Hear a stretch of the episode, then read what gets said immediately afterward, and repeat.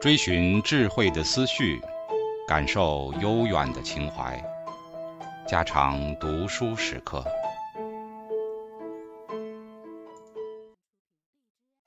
警告：慎入，非专业朗读，听后可能出现且不仅限于挺尸等严重不适，另切勿洗耳，以免污染水源。引发小猫、小狗中毒等严重生化事件。支配地位的决定因素，个体拥有很多言语特征和非言语特征，都与他们的支配地位有着密切的关联。这些特征的范围非常广泛，既包括谈话时间的长短，也涉及到睾丸激素水平的高低。在这一节，我们主要概括支配性和地位之间存在的最重要的相关性。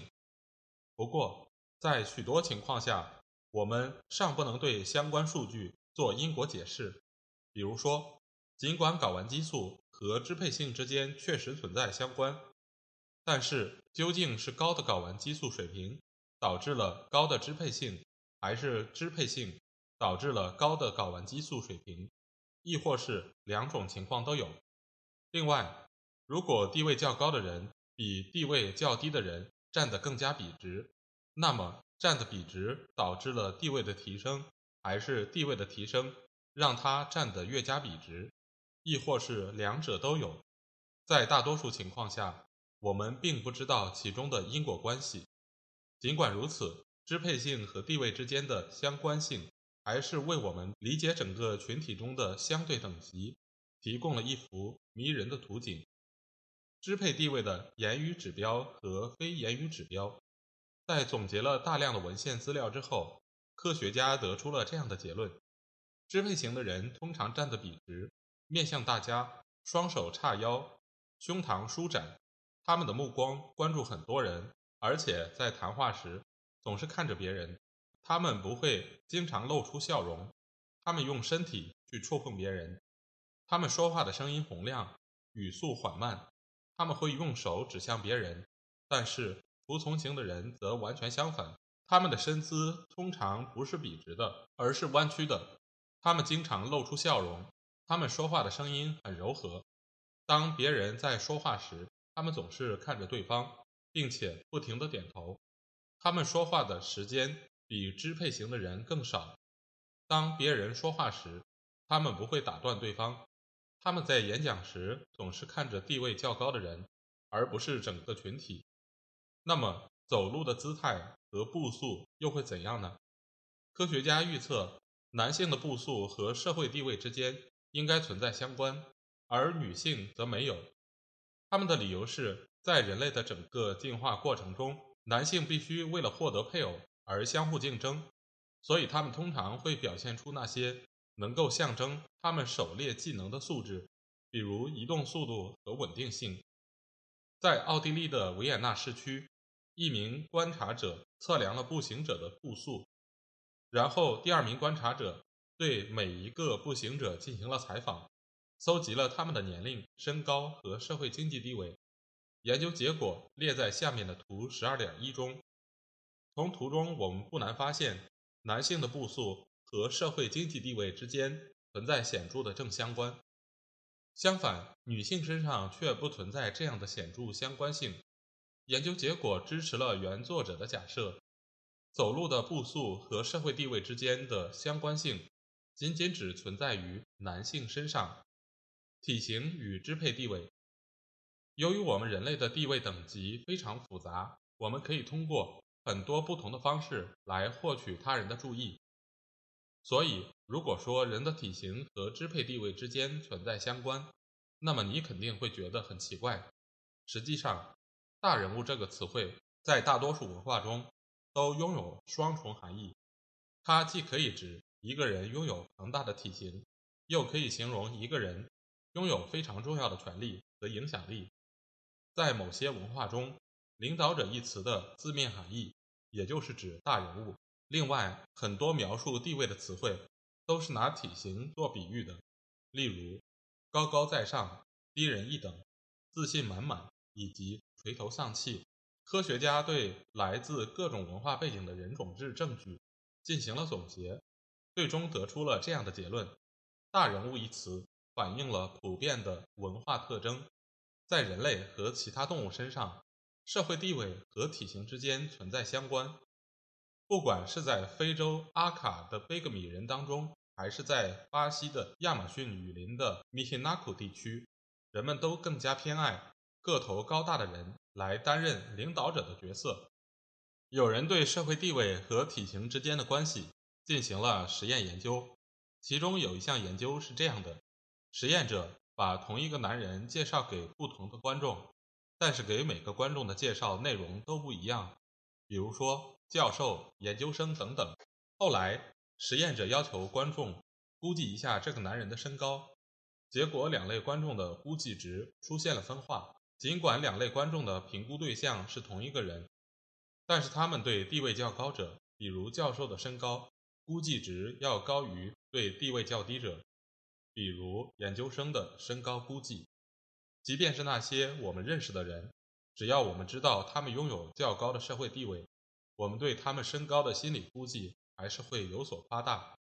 对美国社会的研究表明，高个子的男性在就业、升职、薪水和选举上都占有一定的优势。高个子的男性通常拥有更高的工资，在平均身高五英尺八英寸以上，男性的身高每增加一英寸，其年薪大概要增加六百美元。在二十世纪的历届美国总统选举中。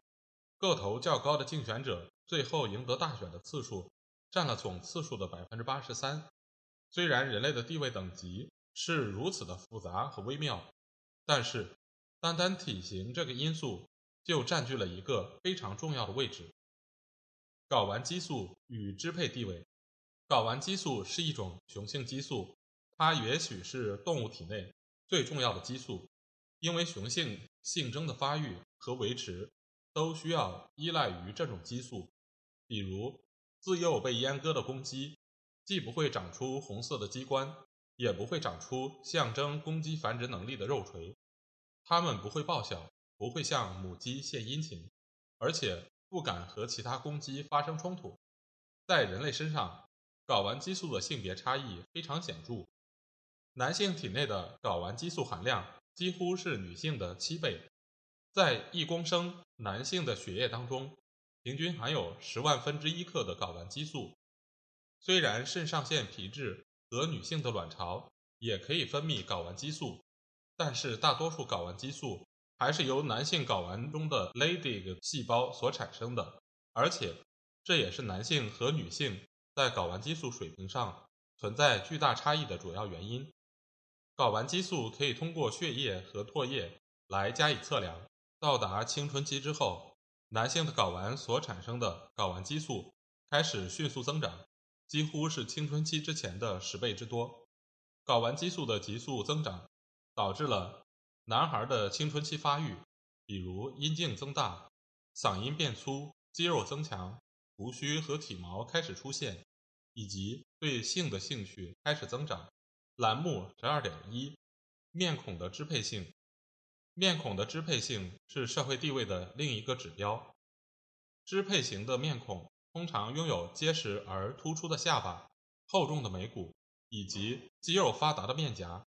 相反，低支配型的面孔往往表现为消瘦的下巴、细小的眉骨以及肉乎乎的面颊。进化心理学家先对美国西点军校的四百三十四名学员的面孔支配性给予评分，然后。追踪考察了他们后来的军旅生涯，结果两位研究者发现，面孔具有支配性的学员在后来的职业生涯中获得了更高的军衔。另外，面孔的支配性不仅和学员在职业生涯中期所获得的军衔存在正相关，而且还对他们在职业生涯晚期，即拍照和评分二十年之后的晋升机会存在正相关。在另一项研究当中，研究者对五十八名高中男生的面孔支配性进行了评价，同时还考察了他们的外貌的吸引力和身体发育情况。随后，研究者要求这些男生完成一份调查问卷，问卷的内容主要是关于他们的性经验统计结果表明，三个预测指标——面孔的支配性、外貌和身体发育情况，都与性行为的次数和性伴侣的个数存在正相关。然而，在控制了外貌的吸引力和身体的发育情况之后，面孔的支配性和性经验之间仍然存在显著的正相关。所以，研究者认为，面孔的支配性增加了男性的性接触机会。长久以来，科学家们一直怀疑，在许多动物当中，睾丸激素水平和支配地位之间存在着密切的关系。比如说，在一项研究当中，研究者给地位较低的母牛注射了睾丸激素，后来接受注射的母牛的地位等级获得了提升。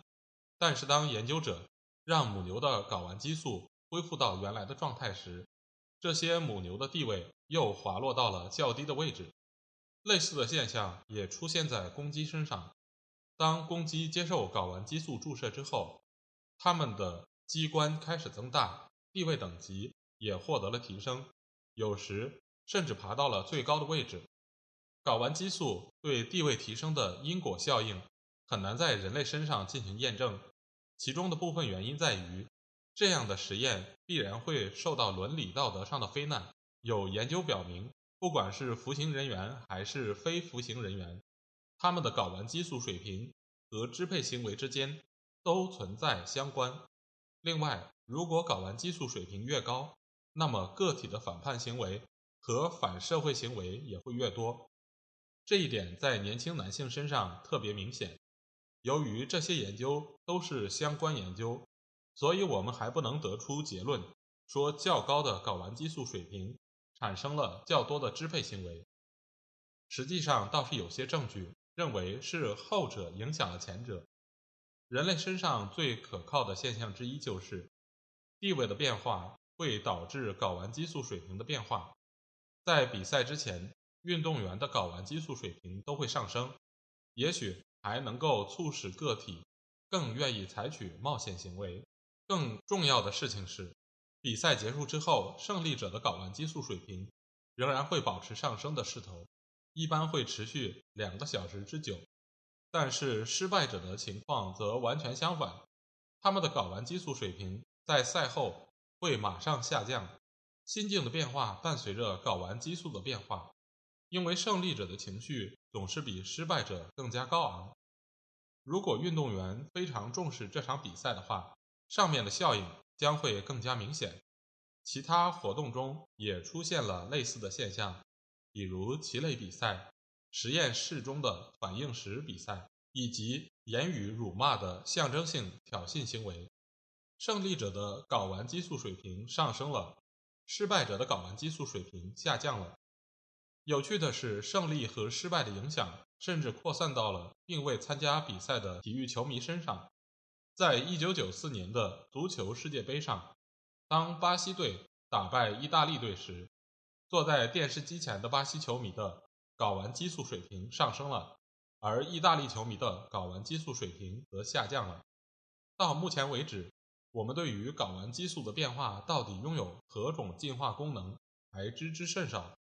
不过，有一种推测认为，胜利者很可能马上要面对下一个竞争者，所以睾丸激素水平的提高可以让他们为后面的比赛做好准备。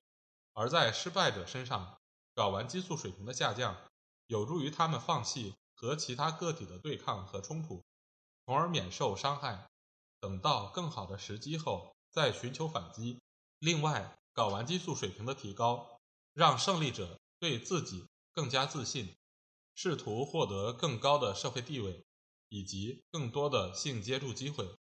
不过，这些假设仍然有待具体的验证。对于男性腰臀比率的研究。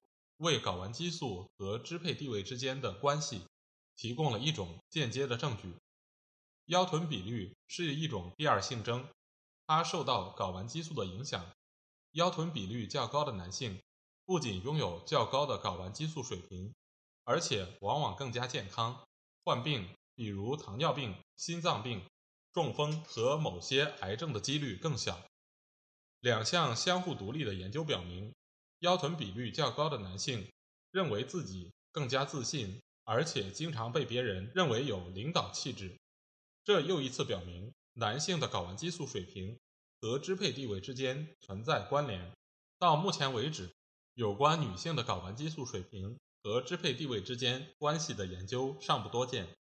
不过，现有的研究表明，在男性身上发现的睾丸激素水平和支配地位之间的关系，并不能应用到女性身上。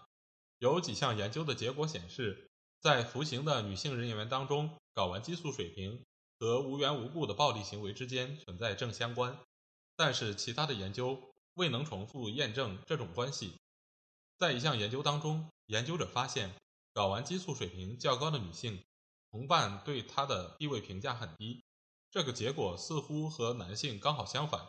有趣的是，睾丸激素水平较高的女性倾向于高估自己的社会地位，所以睾丸激素水平较高的女性对自己的地位评价很高，但是同伴对她的评价却很低。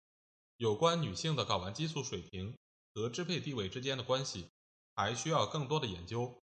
总之，上面的研究结果还仅限于男性，而且表现出一种。不反的因果关系模式，在某些亚文化中，睾丸激素水平较高的男性通常表现出更多的支配行为，从而导致了社会地位的提升。但是，相应的地位的提升也可以导致睾丸激素水平的增长。我们期待将来的研究能够更加精确地阐述这些不反的因果关系的进化功能。五羟色胺与支配地位，最近的研究表明。神经递质五羟色胺和支配地位之间存在关联。解百优是一种广泛使用的抗抑郁和焦虑的药物，它能够增加患者脑部五羟色胺的分泌。进化科学家以非洲猕猴作为实验对象，他们发现社会等级较高的雄性猕猴的血液中的五羟色胺含量几乎是地位等级较低的雄性猕猴的两倍之多，但是。和睾丸激素一样，这里也存在两种可能的因果解释。当雄性猕猴首领的领导地位被推翻之后，它的五羟色胺水平就会急剧下降。当地位较低的雄性猕猴获得了更高的权力之后，它的五羟色胺水平就会上升。在一项非常有趣的研究当中，科学家把雄性猕猴首领置于一个单向玻璃后面。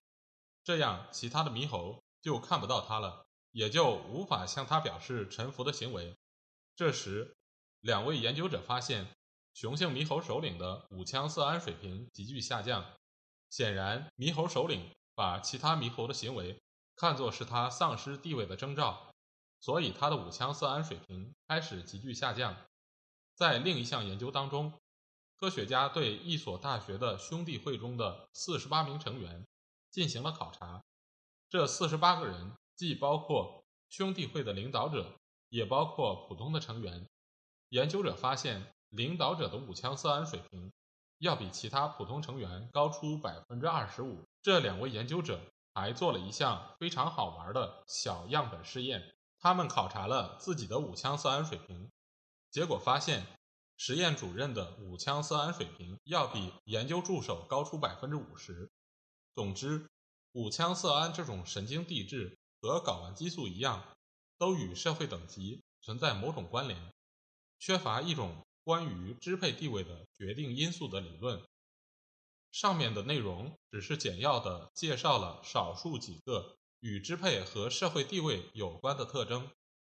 与支配有关的其他跨文化特征还包括运动能力、智力、外貌和吸引力。幽默感以及精心的装扮。现在我们还没有一个广泛的理论来解释我们看重他人哪些特征，为什么看重这些特征，我们为什么对有的人充满了尊重和敬畏，而对另一些人却不理不睬，或者让他们颜面扫地。让我们获得更高地位的那些特征，是否对男性和女性都有效？是否对儿童、青少年？和成年人都有效。为什么在有些亚文化中，身体结实强壮的人会获得更高的地位，但是在另一些文化中，人们却把拥有这些特征的人称作暴徒，对社会声望的评价标准到底拥有多大的文化变异性？那些进化来让我们总是设法超越他人的心理机制又是什么？存在一种评价社会声望的普遍标准吗？它能否从进化心理学的分析中被提前预测出来？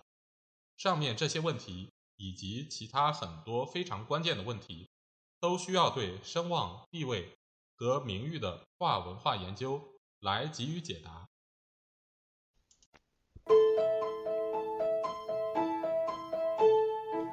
家常读书制作，感谢您的收听。